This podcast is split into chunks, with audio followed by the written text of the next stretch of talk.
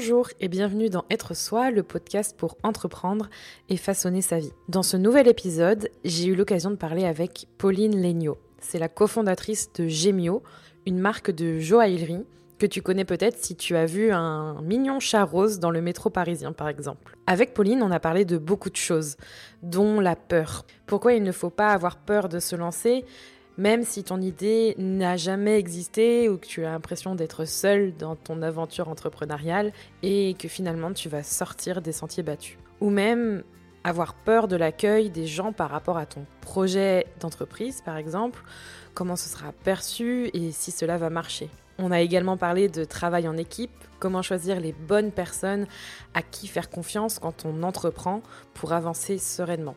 J'espère que cet épisode te plaira, je te souhaite une bonne écoute. Bah, merci Pauline du coup d'être dans le podcast euh, Être Soi, ça me fait super, super plaisir de t'avoir aujourd'hui. Bah, merci à toi. Euh, alors du coup pour commencer, en général je demande euh, un peu aux personnes de se présenter. J'essaye au maximum de ne pas faire trop de recherches en amont pour justement découvrir aussi la personne en même temps. Donc je vais te laisser te présenter et nous dire ce que tu fais, qui tu es, etc. Oui, bien sûr. C'est un exercice que je trouve pas facile, mais je vais, je m'y prêter. Euh, donc, je m'appelle Pauline Legnaud, j'ai 35 ans, ce qui est euh, très dur pour moi, mais, je l'assume. Euh, je, suis la fondatrice d'une marque de joaillerie qui s'appelle Gemio, qui est une marque que tu as peut-être déjà, déjà vue, croisée si tu passes de temps en temps à Paris, qui est une marque avec un petit chat rose. Notamment, on a fait beaucoup de pubs dans le métro et en fait, notre objectif, c'est de rendre la joaillerie plus fun et, et plus accessible, mais tout en la gardant de qualité et made in France. Euh, et donc ça, je fais ça depuis 7 ans. Euh, avant ça, j'avais pas du tout euh, vocation à devenir entrepreneur parce qu'en fait, je me destinais à être prof, donc strictement ah rien à voir. mais j'ai complètement changé de voie et j'en suis très contente d'ailleurs. à savoir aussi que cette boîte, je l'ai créée avec mon mari et avec mon beau-frère, donc c'est finalement une entreprise assez familiale. Et au-delà de Gemio, bah, je, je suis quelqu'un qui aime la vie. Je dis souvent que je suis une introvertie qui aime les gens.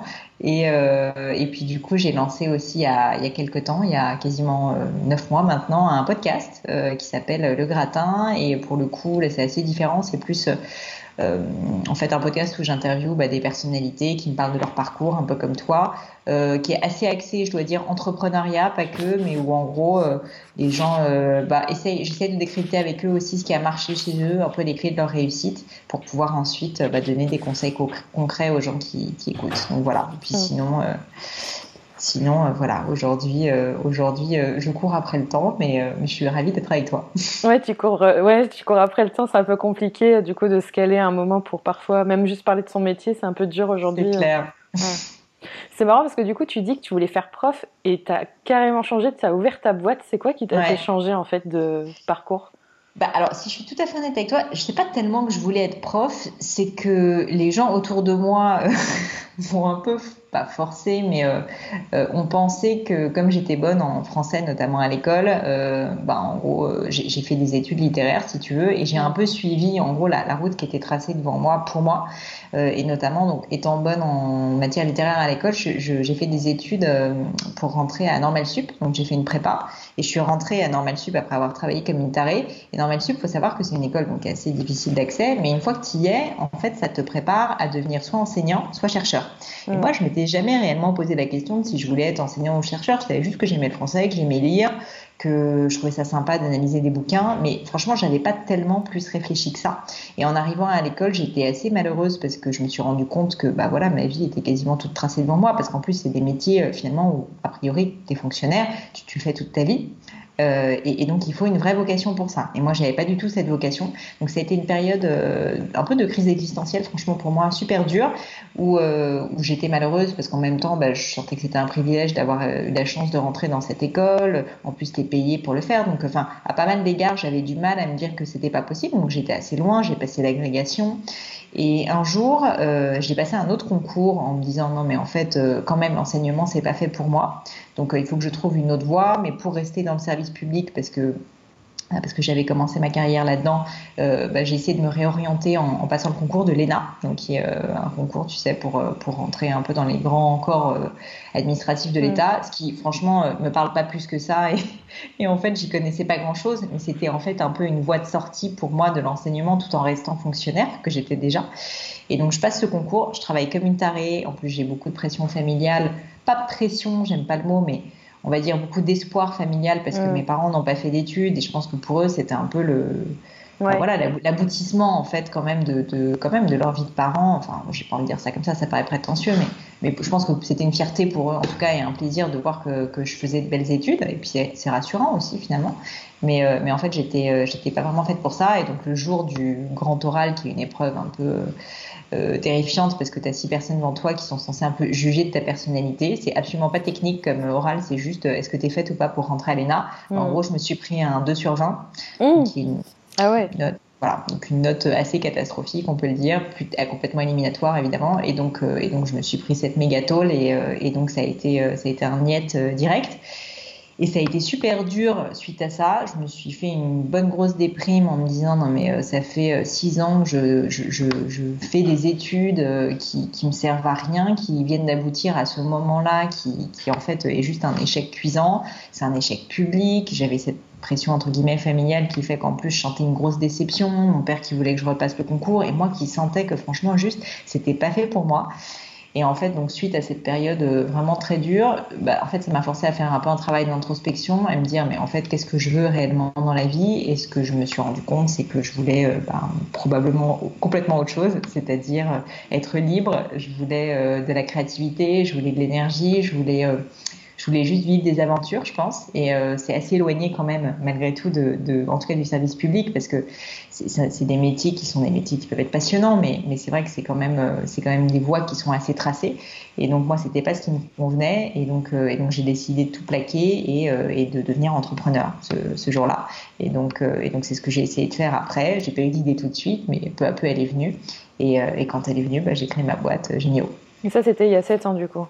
Et la création de la boîte, c'était assez Donc en fait, entre le moment où j'ai décidé, entre guillemets, de devenir entrepreneur et le moment où j'ai créé la boîte, il y a eu quand même 2-3 euh, ans, parce qu'en fait, j'avais juste pas d'idée, qu'en plus, j'y connaissais rien.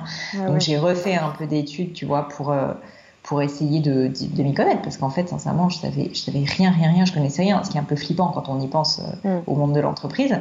Et, euh, et, donc euh, et donc bah, j'ai commencé à faire des stages en entreprise j'ai je suis rentrée en école de commerce donc j'ai essayé d'apprendre un petit peu. Et puis et puis je réfléchissais en permanence à qu'est-ce que je vais faire qu'est-ce que je vais faire. J'étais hyper intéressée par le secteur de la gastronomie euh, enfin gastronomie plus healthy, euh, donc euh, voilà. Et, et, en fait, je n'avais pas d'idée, j'y arrivais pas. Et en fait, c'est le jour où mon copain de l'époque m'a demandé de l'épouser. On a été chercher une bague de fiançailles, enfin en tout cas commencer à découvrir l'univers.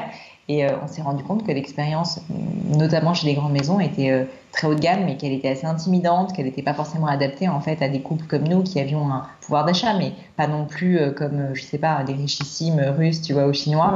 Et, euh, et, on voulait quand même de la qualité, mais en fait, du coup, on s'est dit, il n'y a pas tellement de marques qui proposent à la fois du rêve, une super expérience moderne, mais en même temps qui soit plus accessible que un quartier Van Cleef, etc. Et donc, c'est pour ça qu'un peu sur un coup de tête, on s'est dit, ben, on va essayer, on va se lancer. Et donc, on a créé notre boîte, et, et franchement, je pense qu'à l'époque, je ne pensais pas que sept ans plus tard, je serais en train de te parler, ah ouais. je serais encore à la tête d'une entreprise de joaillerie. Mais j'en suis ravie. C'est vrai que comme c'était notre première boîte, on ne savait pas trop. On avait ce rêve un peu fou, mais je ne pense pas qu'on se disait que ça allait marcher. Et euh, il se trouve que, ben, voilà, on, a, on a non seulement survécu, mais, euh, mais la boîte marche très bien. Et donc, euh, et donc, et donc voilà, on est ravis de continuer à travailler. Et donc, je travaille avec mon mari, en l'occurrence, dans la boîte, et son frère qui s'est joint à nous.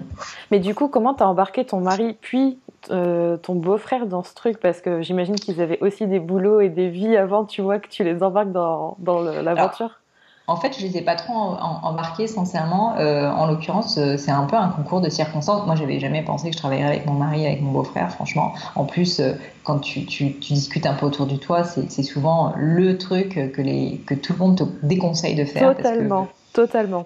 Voilà, enfin, c'est vrai que ça, peut poser certains problèmes. Tu, tu peux t'engueuler assez violemment, ça peut être assez dur, tu as du mal à couper entre le perso et le pro. Enfin, c'est pas simple. Ça apporte aussi énormément de choses, ça apporte de la confiance. Euh, dans ton associé. Enfin, il y, a aussi plein d'aspects positifs, mais c'est vrai que c'est pas tous les jours simple.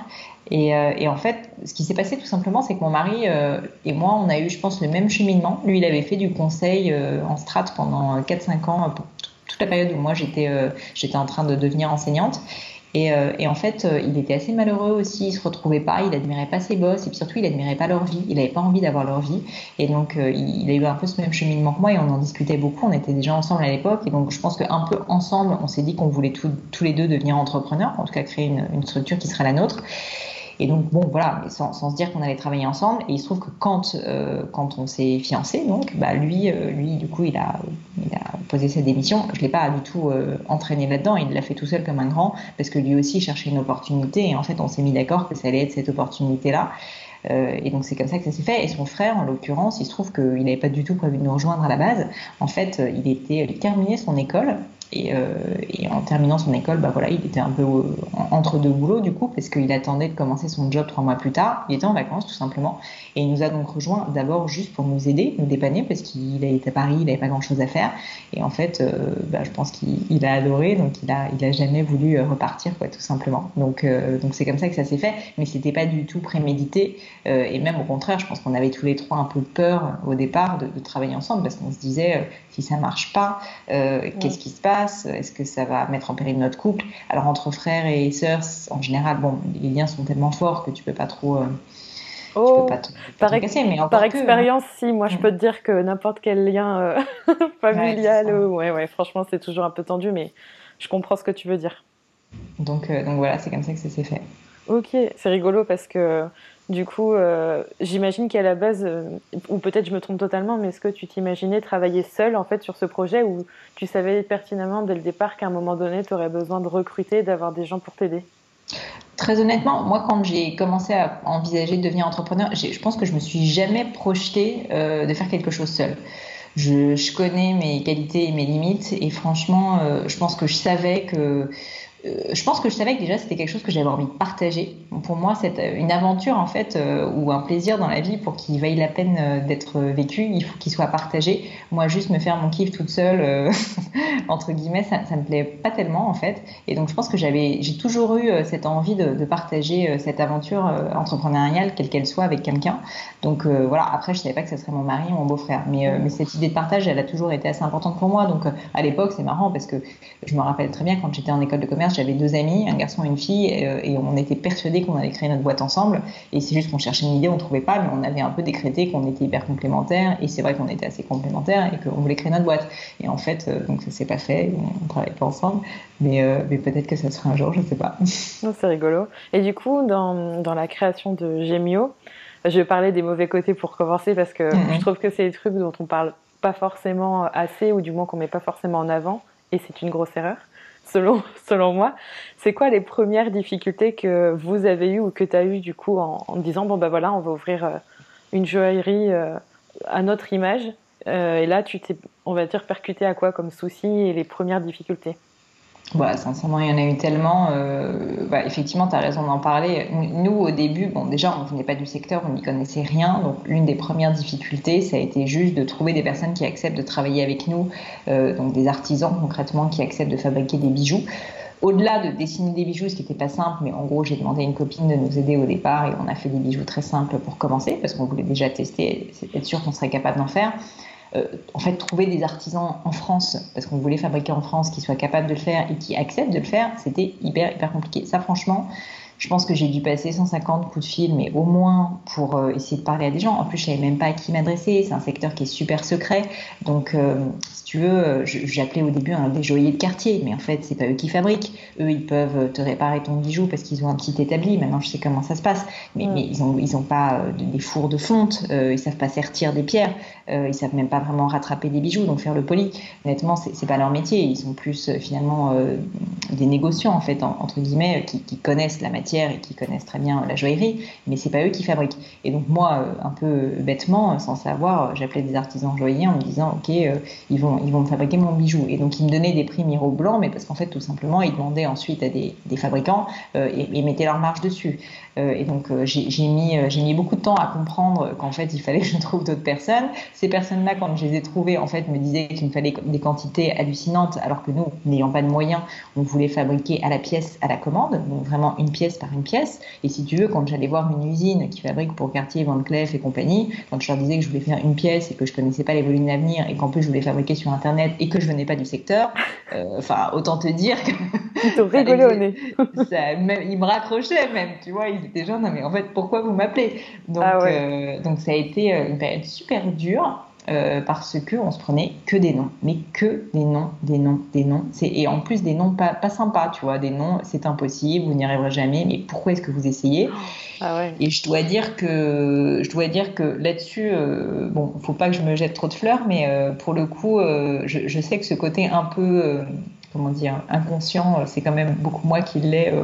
mes deux associés, on est très complémentaires, sont beaucoup plus des gens très méticuleux, très attentifs aux détails et qui savent hyper bien bien non seulement exécuter, mais vraiment euh, enfin vraiment euh, des, vrais businessmen. Moi, j'ai ce côté un peu foufou, tu vois, d'aimer lancer des nouveaux projets et de pas me bah, de pas avoir peur en fait ni de l'échec ni du non. Et donc, je me suis juste accrochée et j'arrêtais pas de me dire, mais en fait, au final, il me faut seulement une seule personne qui accepte de nous faire confiance. Et si on en a une, on pourra prouver notre modèle et ensuite potentiellement avoir d'autres ateliers. Et en fait, c'est ce qui s'est passé. Mais c'est vrai qu'on a dû vraiment s'accrocher. Je dirais que ça a duré quasiment quatre mois cette période où tous les jours que Dieu fait, j'appelais euh, une dizaine d'ateliers, je me prenais des dons. Donc euh, ça a été assez dur. Donc tout ça pour dire qu'il faut s'accrocher. Faut s'accrocher parfois ça peut marcher quand même. Ouais, puis il faut surtout pas euh, trop écouter les, les, gens. Et ça me rappelle l'épisode justement avec Fempo, avec Fanny, qui justement, pareil, elle a eu cette démarche de pas mal appeler, demander des conseils, etc. Elle a vraiment insisté et ça me rappelle de ce que tu disais parce que malgré les, les, stops que tu te prenais, voire les impossibles, pourquoi vous faites ça, ça sert à rien, vous n'allez pas y arriver, tu as quand même persévéré et finalement, tu as finalement, je pense, réussi à obtenir quelque chose au bout du compte, sinon tu serais pas là aujourd'hui, quoi. Ouais, ouais, on a réussi. Bah, ce qui est rigolo d'ailleurs pour la petite anecdote, c'est que la personne qui, euh, qui a accepté, donc a fait un pari clairement sur nous, c'est, c'est un peu un chef d'atelier, un peu entrepreneur et qui a aimé, je pense, l'histoire, juste la démarche et qui, qui nous a trouvé sympa, quoi, tout simplement. Donc comme quoi, ça tient pas à grand chose. Et, euh, et avec qui maintenant on est super amis et qui sont, euh, qui sont des ateliers avec lesquels on travaille toujours aujourd'hui et qui ont grandi avec nous. Ils sont passés, tu vois, de peut-être 20, je pense qu'ils étaient 20 salariés à l'époque, maintenant ils sont quasiment 60. Je dis pas que c'est uniquement grâce à nous, mais euh, ça, on, y a pas mal contribué. Et donc, euh, et donc c'est vrai que ça fait plaisir quoi, de voir que qu'on a réussi à construire vraiment euh, des, plus, si tu veux qu'une collaboration, une amitié dans la durée. Hmm. Est-ce que tu dirais justement que quand on entreprend, l'important c'est de travailler avec les bonnes personnes? Ah bah c'est sûr, c'est sûr que c'est très dur. Le problème en plus c'est qu'une personne, ça on ne dit pas souvent je trouve, euh, qui peut être bonne à un moment donné, n'est pas bonne tout le temps. Euh, quelqu'un qui va être euh, bah, la bonne personne au début de votre entreprise, quand il faut être super polyvalent, que ce soit d'ailleurs un, partenaire, un fournisseur ou, quelqu'un en interne que vous employez, ou même un associé, bah, c'est peut-être génial au début de l'entreprise, mais en fait, cette personne, elle ne va pas forcément évoluer de la manière dont l'entreprise en a besoin. Et ça peut être le cas d'ailleurs des fondateurs. Donc ça, c'est vrai que c'est pas facile. Et du coup, je dirais que le challenge d'une entreprise euh, comme Genio, par exemple, ou des entreprises qui se développent assez vite, euh, c'est qu'en fait, il faut apprendre en permanence. Et c'est ça qui est génial aussi. Mais c'est qu'il faut vraiment en permanence bah, se renouveler, apprendre de nouveaux métiers. Et moi, ce que je fais aujourd'hui, ça n'a rien à voir avec ce que je faisais euh, il, y a, il y a 7 ans quand, quand on a créé Gemio. Et tant mieux à la rigueur, parce que sinon, je pense que je m'ennuierais.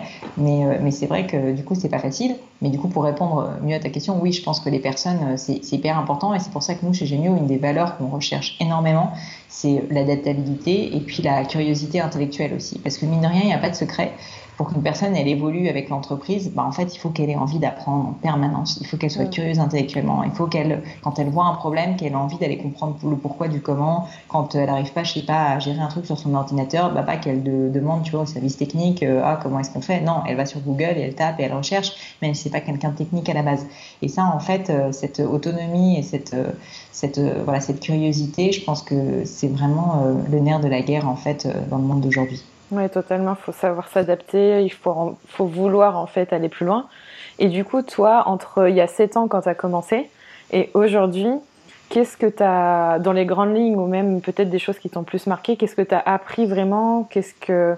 Parce que tu disais justement qu'aujourd'hui, tu, tu fais plus du tout les mêmes choses qu'il y a 7 mm. ans. Il y a peut-être des choses aujourd'hui euh, dont tu es fier, que tu as appris, qui te font du bien, et même euh, peut-être dans ta vie perso, que ce soit des traits de caractère, tu vois, par exemple. Sincèrement, j'ai appris vraiment euh, énormément de choses. J'ai même, pour te dire, un, fichier sur lequel je note les ah grandes erreurs que je fais. c'est mon côté un peu bon élève, tu vois, qui ressort. Ah, t'es plus consciencieuse que moi, hein, parce que même moi, là, pour l'instant, j'en suis pas là. Écoute, euh, mais en fait, c'est bête à dire, mais c'est pas si, c'est pas si nul parce que ça, juste le, le, fait d'y réfléchir et de le noter dans un fichier, c'est pas tellement pour m'en rappeler, enfin, encore que si, c'est utile, mais, euh, mais le fait de se poser la question réellement, euh, c'est intéressant et en fait, je l'aurais pas fait spontanément, si tu veux, de me dire, si tu m'avais pas posé la question, par exemple, c'est pas quelque chose qu'on fait spontanément, de se dire, ah, mais qu'est-ce que j'ai appris dans ces sept ans de, carrière, tu vois. Mm. Et, euh, et, moi, j'essaye de le faire une fois par an, de me dire, bah, qu'est-ce que j'ai appris cette année, quels sont les trucs que j'ai ratés, pourquoi, etc. Donc, euh, de vraiment me poser la question.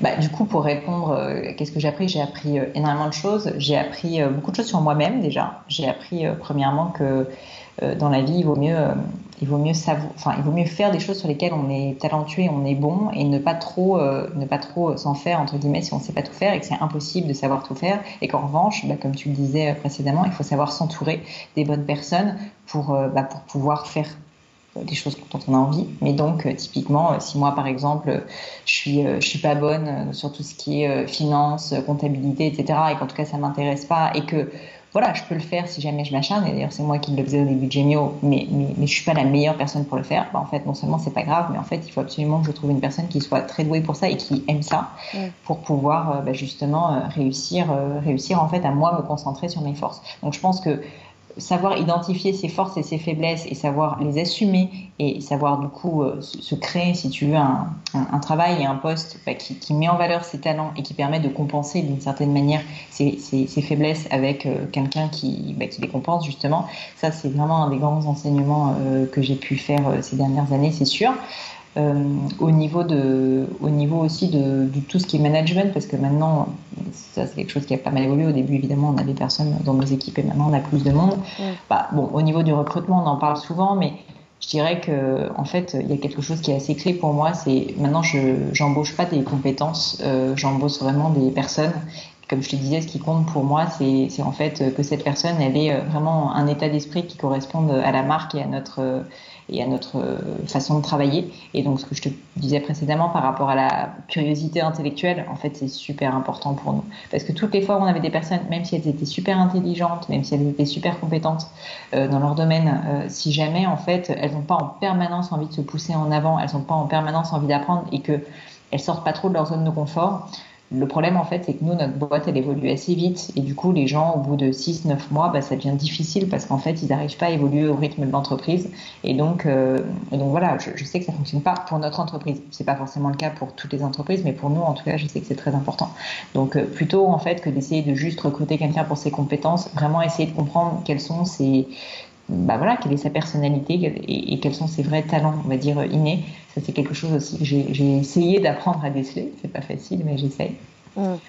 Euh, sinon, qu'est-ce que je peux te dire? Euh, Oui, il y a, d'autres choses au niveau plus marketing. Quelque chose qui pourra peut-être aider s'il y a des, futurs entrepreneurs qui t'écoutent, qui nous écoutent. Euh, il y, a une erreur, je pense, qu'on a fait chez Gemio et que je vois beaucoup d'entrepreneurs faire, c'est qu'ils veulent bien faire. Euh, bah, ils sont le côté bon élève dont on parlait et du coup ils ont leur idée en tête, ils veulent euh, que leur marque elle soit belle, ils veulent que leurs produits soient bien, etc. Et c'est parfait. Mais le problème c'est que du coup ils veulent tellement être bon élève qu'ils font les choses de façon euh, peut-être un petit peu trop consensuelle et donc finalement l'un des problèmes c'est qu'ils ne se font pas remarquer. Et euh, aujourd'hui, il y a tellement d'informations, il y a tellement de concurrence, euh, surtout quand on est une jeune entreprise et qu'on n'a pas beaucoup de moyens. Euh, c'est peut-être différent quand on lève beaucoup de fonds, mais quand on n'a pas beaucoup de moyens, ce qui était notre cas au début de Gemio, bah, je pense que l'erreur de base, c'est d'essayer de faire les choses juste bien et pas de sortir du lot. Et euh, je dis souvent que l'un des enjeux en fait d'un entrepreneur, c'est de rendre son projet remarquable au sens être remarqué, parce qu'en fait c'est extrêmement difficile.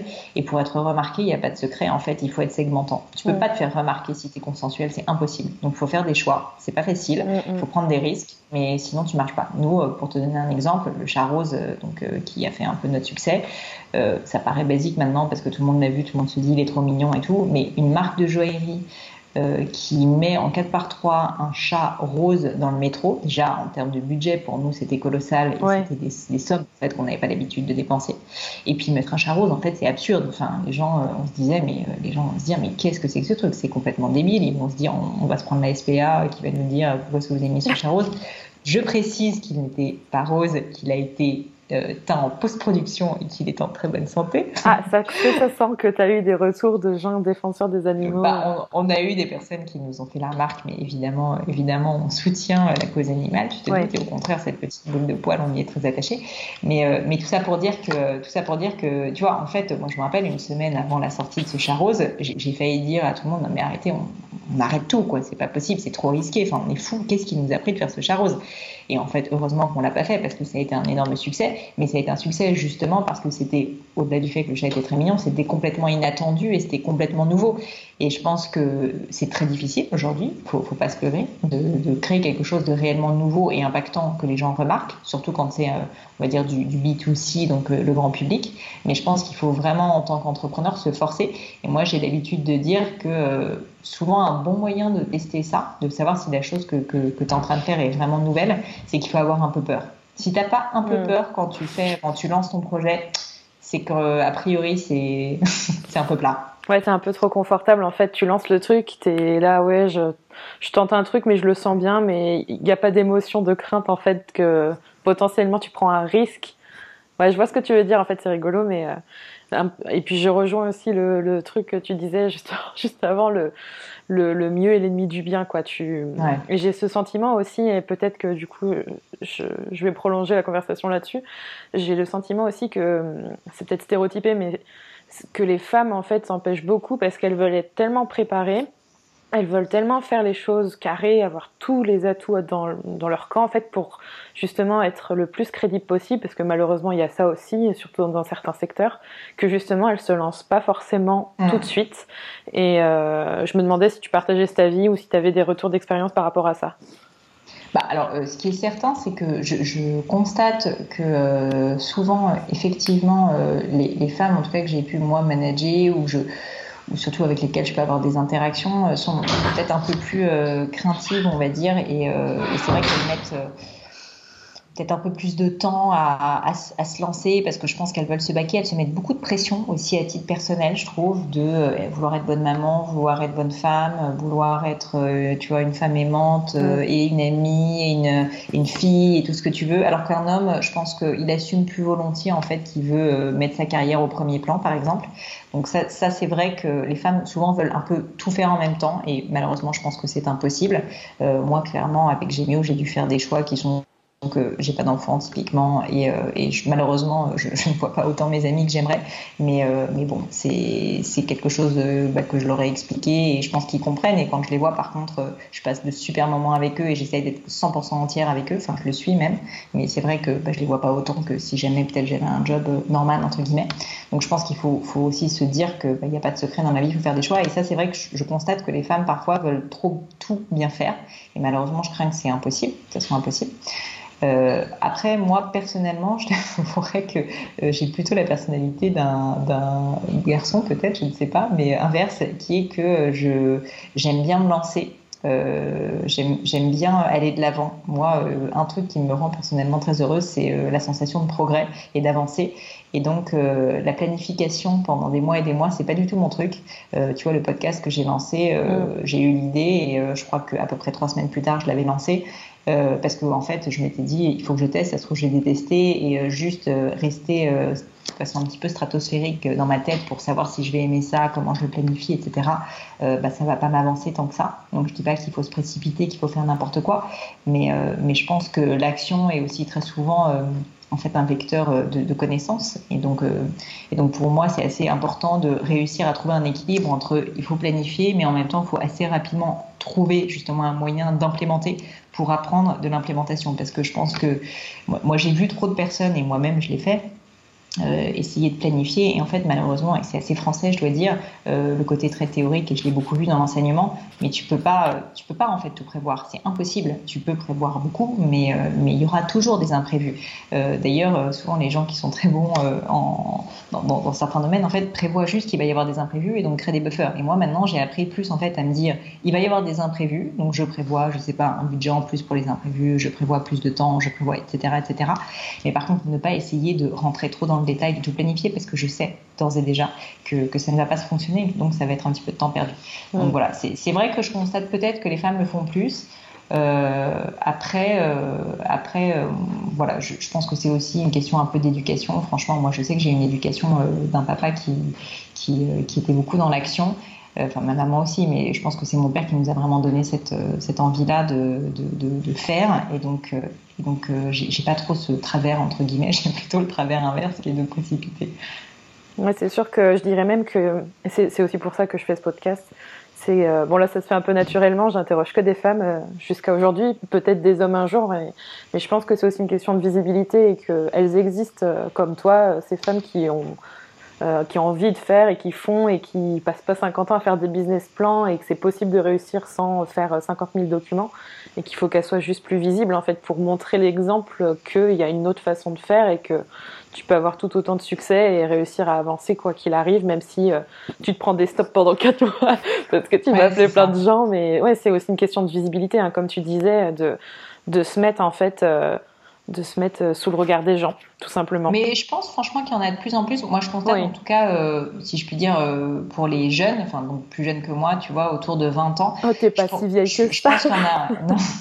non, mais je pense, il y en a, il y en a de plus en plus. Moi, je vois, au contraire, je, hyper impressionnée par plein de jeunes filles, tu vois, qui ont des super projets, enfin, et qui avancent et qui créent des trucs. Enfin, vraiment, euh, je, par exemple, là, j'ai en tête une, jeune fille euh, qui s'appelle Justine, qui a lancé une marque, tu vois, de déodorant parce qu'elle a eu un, la mm. pauvre a eu un, cancer, euh, un, bénin, mais néanmoins suite, de, suite notamment en fait à l'utilisation en fait de produits sur la peau, et, donc a décidé de créer un déodorant qui est complètement hypoallergénique et qui est avec que des produits bio et naturels, ce qui existe très peu, et et voilà, et franchement, sa démarche est top. Elle a tout créé toute seule. Enfin, c'est assez incroyable euh, et, je suis très impressionnée par ça. C'est vrai que je constate que les femmes un peu plus âgées, autour de mon âge, donc la trentaine, souvent quand elles commencent à se poser des questions au niveau familial, ce que je mm. comprends complètement parce que je pense que l'équation, elle est ultra difficile et moi-même, j'arrive pas à la résoudre.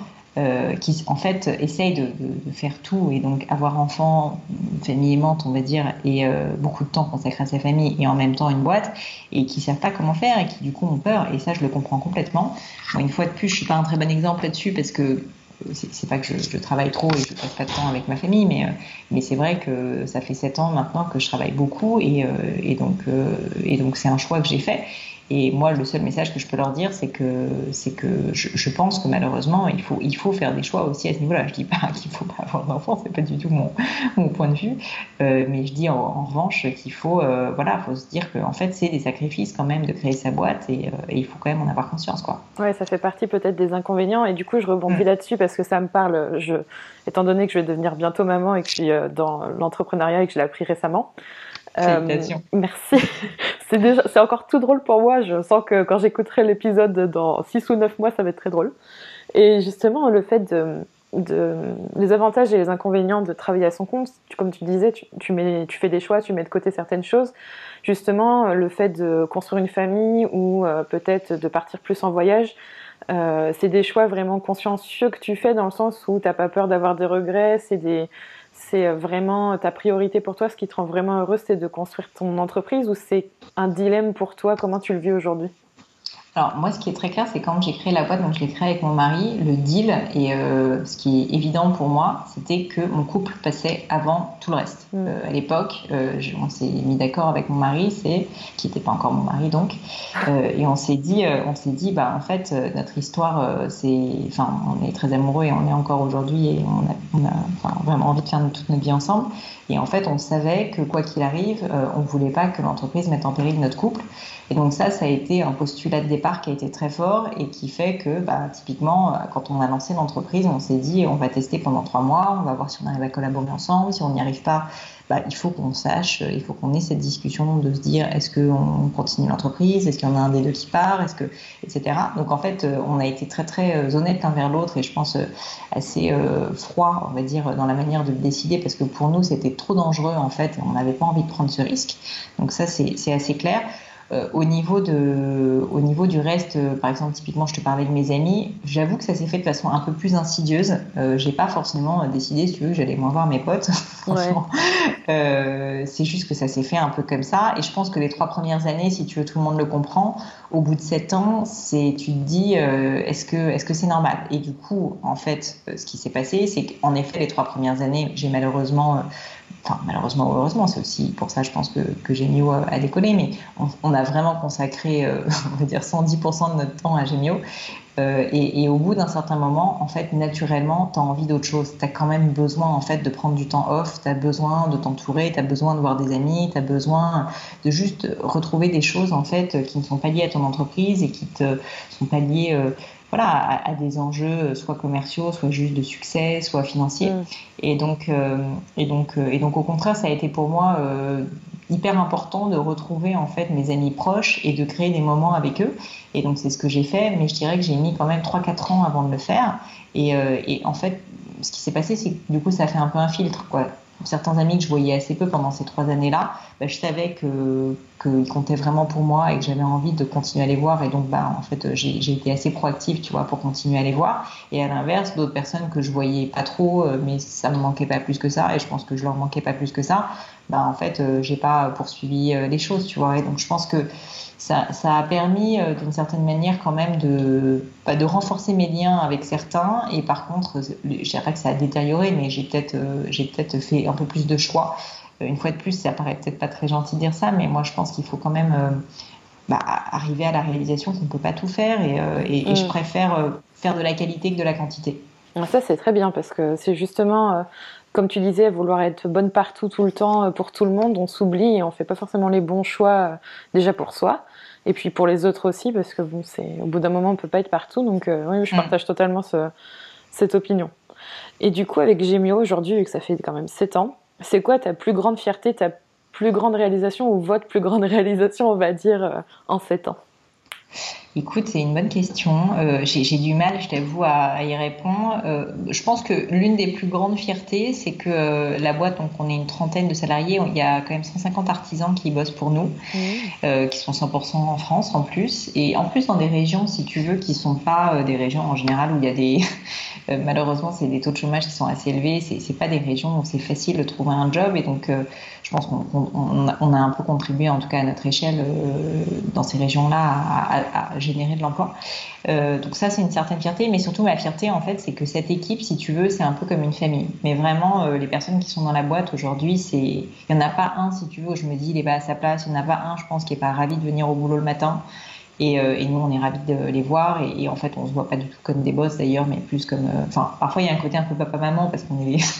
on est un couple et qu'on est les, on est les seniors entre guillemets de la boîte, puisque la moyenne d'âge, ça doit être 25 ans. Mais, ah euh, mais vraiment, mais vraiment cet état d'esprit, cette équipe, en fait, avoir construit une deuxième famille, en fait, c'est quelque chose qui est hyper important pour moi et je pense pour mon mari. Et donc, ça, c'est quelque chose qui compte beaucoup pour nous et c'est une vraie fierté d'avoir réussi à, à faire croire à notre projet euh, qui, quand on y pense, il y a 7 ans, n'était rien, n'était qu'une idée complètement farfelue euh, à, autant de personnes, des clients, mais aussi donc nos, employés. Bah, vraiment, c'est quelque chose dont je suis fière et surtout dont, je suis très heureuse. Donc ça, je dirais que c'est un peu basique peut-être de le dire, mais c'est sincère. Euh, et, voilà, et je me rappelle pas ta deuxième question. Non, non, c'était ça. Et, en fait, c'est bien que tu le dises parce que pour avoir bossé dans une boîte qui ne mettait pas l'humain en avant, c'est pas bateau, tu vois. Je pense que c'est hyper important en fait de dire que c'est les gens qui font aussi l'entreprise dans laquelle euh, tu as mis du temps, du cœur et tout, qui font que ça continue, surtout qui évolue. Et mhm. justement, je me demandais si euh, c'était quoi vos projets à, venir parce qu'entre il y a 7 ans et aujourd'hui, j'imagine que vous avez envie de grandir et d'évoluer. Peut-être que vous avez des projets, je sais pas, tu parlais de, de, 100% français, euh, peut-être quelque chose éco-responsable, n'importe quoi.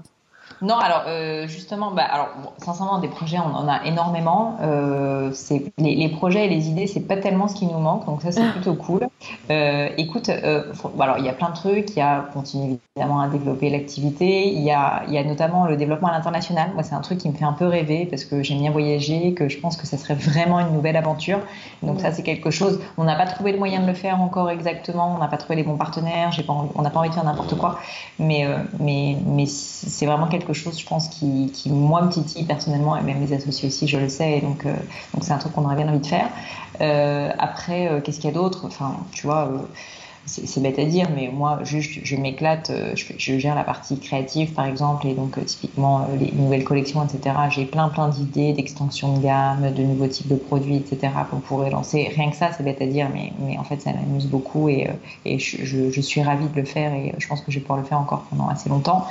Euh, à titre plus personnel, euh, ben, mon, petit podcast euh, aussi, c'est un side project qui m'amuse beaucoup et qui en fait a un avantage, c'est que ça me fait prendre du recul, en fait, déjà apprendre beaucoup de choses avec les personnes que j'interviewe, et puis ça me fait prendre du recul aussi par rapport à mon activité. Et je trouve que le fait d'avoir plusieurs activités en même temps, je m'en suis rendu compte avec ce podcast, même si, tu vois, je ne gagne pas ma vie avec et c'est pas l'objet, euh, mais ça me permet euh, bah voilà, de, de, décompresser un petit peu par rapport à Gémio, de ne pas y penser, de juste prendre du recul en fait et de et de et d'avoir un autre projet tout simplement. Et en fait, je trouve que c'est pas mal de ne pas avoir 100% de son attention focalisée sur un seul, une seule chose parce que sinon en fait quand tu as des mauvaises nouvelles, bah, tu les prends très mal.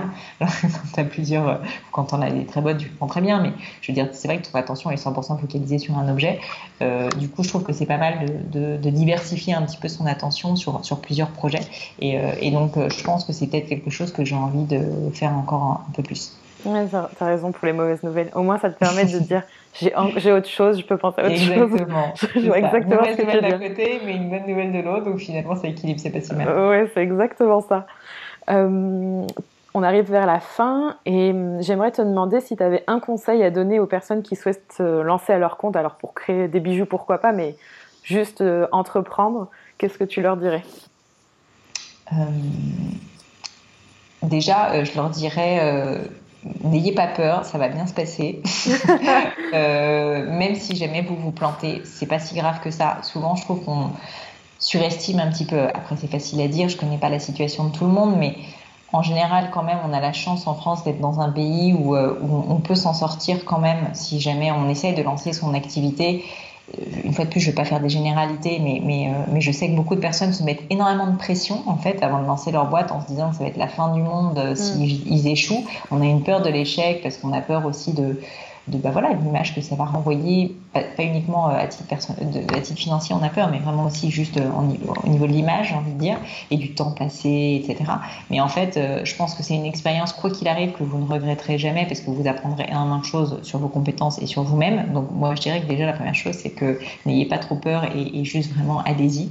Donc voilà. D'autant plus que même si vous échouez moi, moi j'ai vraiment rencontré beaucoup de personnes qui ont tenté une boîte euh, ou qui l'ont vendu mais pour un euro symbolique, on va dire, et, et en fait euh, qui non seulement ne regrettent pas de l'avoir fait, mais qui suite à ça ont trouvé de super jobs justement parce que les personnes qui les ont embauchés, notamment chez les Américains, elles le font beaucoup, euh, bah, en fait ont valorisé cette expérience et euh, cet apprentissage. Donc je pense réellement qu'il y a oui encore un tabou sur l'échec en France, mais, mais la réalité du monde du travail, c'est quand on a échoué sur un projet personnel, euh, franchement, on peut tout à fait se revendre derrière et au contraire, il faut réussir à le faire parce que sincèrement, vous allez apprendre énormément de choses. Donc ça, c'est la première chose. Et la deuxième, c'est si vous vous lancez dans un projet, surtout, surtout, faites quelque chose qui vous passionne parce que vous allez travailler nuit et jour, vous allez en parler matin, midi et soir, vous n'allez penser qu'à ça. Donc il faut absolument que sincèrement vous ayez une vision et une passion pour votre projet. Euh, juste essayer de faire de l'entrepreneuriat parce que c'est cool ou parce que euh, vous aimez le lifestyle euh, et que vous voulez bosser de chez vous.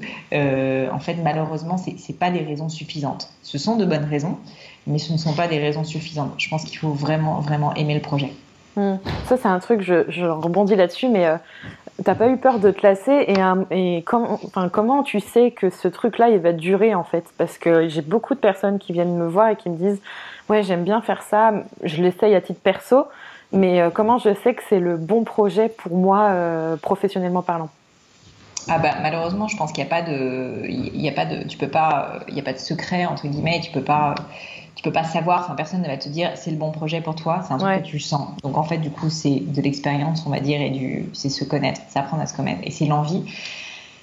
Je pense que globalement, moi, je, crois beaucoup à une chose, c'est que dans la vie, on peut jamais savoir ce genre de choses, mais à un moment donné, il faut prendre une décision. Tu sais, euh, moi, j'ai un très bon ami qui, euh, qui, en fait, est designer de mode, et toute ma vie, euh, j'ai été un peu jalouse de lui parce que depuis qu'il a 10 ans, il sait qu'il veut faire de la mode, il est né limite avec un passereau dans la main, tu vois, il dessine, mm. etc. Et je me suis dit, mais moi, j'ai pas de passion comme ça, c'est pas possible, qu'est-ce que mm. je vais faire de ma vie? Et j'entends beaucoup, beaucoup ce discours autour de moi de, mais j'en sais rien, moi, j'aime un peu tout, j'ai peur de me lasser, etc. Mais en fait, un jour, je lui ai demandé, je lui ai dit, mais comment est-ce que tu as su que tu voulais faire ça et comment ça t'est venu? Il m'a dit, mais en fait, j'aimais bien ça, mais j'aimais aussi la musique et j'aimais aussi la danse et j'aimais d'autres choses. Mais en fait, juste à un moment donné, j'ai pris une décision. Je me suis dit que c'était good enough et que juste j'allais focaliser mon attention là-dessus et que je voulais me passionner pour ça. Et donc, ça a été une décision consciente de sa part de, réellement en fait se lancer à bras le corps, si tu veux, dans le design. Et, euh, et ça m'a beaucoup soulagée en fait de savoir ça. Et je l'ai d'ailleurs appliqué ensuite à ma propre vie, qui est que, bah non, quand j'avais 4 ans, j'étais pas passionnée par la joaillerie, euh, même j'y connaissais rien. Mais en fait, quand j'ai vu l'opportunité, quand j'ai vu le projet, j'ai trouvé que c'était vraiment intéressant. J'ai senti que j'avais plein trucs à apprendre et que j'avais peut-être des choses à apporter. Et je me suis dit, bah en fait, c'est good enough euh, pour, pour moi. Alors ça, paraît horrible de le dire comme ça, mais en fait, non, parce que tu vas apprendre encore tellement de choses. Tu vas te passionner pour euh, le monde de l'entrepreneuriat, pour la création euh, de marques, pour la constitution d'équipes. Il y a énormément de choses au-delà de ton produit que tu vas apprendre à faire. Il faut juste que tu n'aies pas de regrets et que tu le fasses de façon consciente. Évidemment, ce qui est le pire, c'est de se dire en permanence Ah, mais j'aurais pas dû faire ça, en fait, etc. Non, mais par contre, si de façon consciente, tu prends cette décision, à ce moment-là, je pense que tu peux y aller. Donc, je ne sais pas si c'est clair ce que je raconte, si, mais, si, mais je pense qu'en fait, il n'y a pas tellement de bonnes réponses, si tu veux. Et je pense que c'est un peu. Euh, enfin, franchement, il faudrait écrire un bouquin là-dessus, mais il n'y a pas tellement de. Euh, enfin, c'est un peu un, secret de Polichinelle qu'il euh, y ait des gens passionnés. Je pense même, tu parles à des personnes comme Christian Louboutin qui ont, qui ont fait toute leur vie dans la chaussure. Je pense pas que Christian Louboutin, à l'âge de 5 ans, aimait dessiner des chaussures, si tu veux, j'en sais rien, mais à mon avis, il s'est forgé, si tu veux, son, son, amour de chaussures en le faisant. Et je pense qu'il a décidé de faire ça et que, et que ça lui plairait et que ce serait sa vie, si tu veux. Mais pour moi, c'est réellement plus il faut qu'il y ait une étincelle, mais par contre, après, c'est une décision. Il hmm. faut oser faire un choix et il faut l'essayer. C'est pas grave si vous échouez il y aura peut-être autre chose à tester, mais il faut le faire parce que vous saurez jamais en fait si vous essayez pas. Exactement. Et puis en plus, la vie est longue malgré tout. Enfin, tu vois, moi, je te dis, ça fait 7 ans que je travaille, mais j'ai maintenant un podcast en parallèle. Je m'interdis pas d'avoir d'autres activités plus tard euh, en parallèle. C'est pas prévu pour l'instant, mais tu vois, dans 3-4 ans, pourquoi pas? J'en sais rien. Mm. Enfin, je pense qu'il faut aussi arrêter de se mettre des ornières et de se dire en permanence, euh, euh, c'est ce projet, et puis j'en ai pour 50 ans. Tu vois, c'est plus comme ça que ça se passe maintenant. Totalement. C'est totalement ça. Super ce petit encart. Bon, pour terminer, du coup, la question que je pose à tout le monde, euh, c'est quoi pour toi être soi? Euh... être soi La question difficile. C'est très difficile. Euh, je pense qu'être soi, c'est c'est déjà savoir qui on est. et c'est très difficile de savoir qui on est. c'est en fait faire un travail permanent d'introspection, se poser des questions. Euh, moi, j'aime bien, euh, j'aime bien me poser des questions sur qui je suis. Alors, ça peut paraître super égocentrique, mais en fait, euh, j'aime bien le faire pour mes amis, j'aime bien le faire pour mon mari, j'aime bien le faire pour moi-même aussi. De, et j'aime bien demander aux gens, et toi, tu penses que c'est quoi mon plus grand défaut? Et tu penses que c'est quoi le truc que je devrais améliorer, mm. etc. Et je pense que c'est un travail que peu de gens font. Euh, ils sont très souvent en fait dans, dans l'analyse de leur projet, dans l'analyse de, de, leur travail, mais au final, ils sont pas tellement dans l'analyse de, de, ce qu'ils sont eux-mêmes et de ce qu'ils aiment et de ce qu'ils veulent. Et je pense que être soi, ben, c'est déjà, déjà savoir qui on est. Je, suis assez convaincue que savoir qui on est et décider de qui on veut être aussi, bien sûr, parce que bah, tout n'est pas forcément prédéterminé. Hein, on peut aussi y travailler, mais, euh, mais je pense que c'est un vrai travail qu'il faut faire en permanence. Il faut se dire aussi que ça change. Euh, moi, honnêtement, je suis plus du tout la même personne qu'il y a 7 ans et c'est pas plus mal. Mais, euh, mais je pense qu'il faut accepter le fait qu'on change et même le vouloir. Et, voilà, donc en fait, c'est un peu une réponse de Normand que je te fais, mais mais, mais, ce que je voulais te dire, c'est que juste, je ne sais pas répondre à la question euh, ce que ça veut dire être soi, mais ce que je peux te dire, c'est que moi, en tout cas, euh, ce que j'essaye de faire, c'est déjà essayer de comprendre qui je suis et qui je veux être. Hmm.